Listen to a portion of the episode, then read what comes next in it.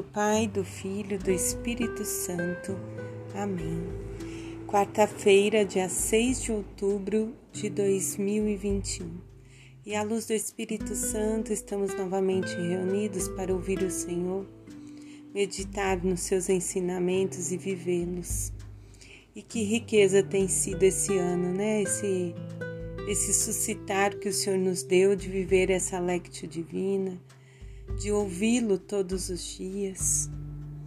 Isso tem me ajudado muito, amados, porque antes de falar com vocês por esse podcast, o Senhor fala comigo. O Senhor me exorta, o Senhor me acalma, o Senhor me ensina. O primeiro ouvido a ouvir tudo é o meu.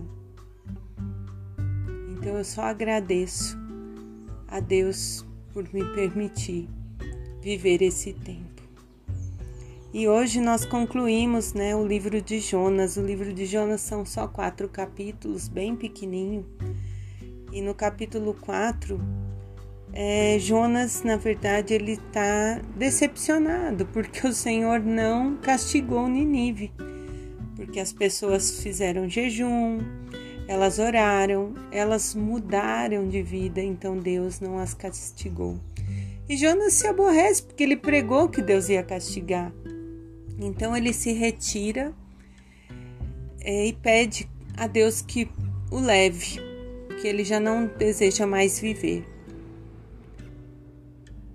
E o amor de Deus é imenso, é misericordioso para com todos e para com cada um de nós. Então o Senhor repreende Jonas porque ele se sentiu desagradado, mostrando para ele, ele, o Senhor permite uma mamoneira crescer do lado da tenda de Jonas, e isso faz bem porque o refresca, e no outro dia ela morre. E Jonas se aborrece novamente. Então o Senhor fala com ele: Se te aborreces porque um arbusto morreu, imagine eu que todos dessa cidade são meus filhos. São mais de 120 mil. Eu os amo, além dos animais. Quer dizer, Deus ama a nós, ama os animais, ama toda a sua natureza. E Ele não deseja que ninguém e nem nada se perca. E quando o mal acontece, Deus está permitindo ah, que isso aconteça e passe por nós para nos chamar a atenção de que Ele é o Criador de, do céu, da terra, Ele é o Alfa, Ele é o Ômega, o princípio e o fim. Nós devemos louvar, bendizer a todo instante, compreender que foi um sopro que nos trouxe, é um sopro que vai nos levar. E esse amor tem nos convidado a caminhar na sua direção. O salmo de hoje é o 85 e o salmista diz assim: Tem piedade de mim, Senhor, porque o dia todo clamo a ti. Alegra a vida do teu servo, pois a ti, Senhor, elevo minha alma. Tu és, Senhor, bondoso, clemente, de imensa misericórdia para todos os que te invocam.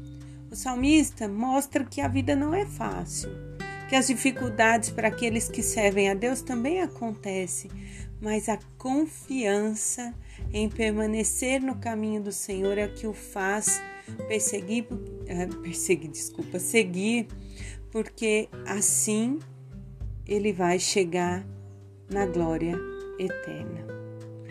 E a palavra do Evangelho de Lucas hoje são Lucas capítulo 11, do 1 ao 4 Jesus estava em um lugar rezando. E quando ele terminou, seus discípulos pediram: Mestre, ensina-nos a rezar. Então Jesus diz assim: Quando rezares, dizei: Pai nosso, santificado seja vosso nome. Venha a nós o vosso reino.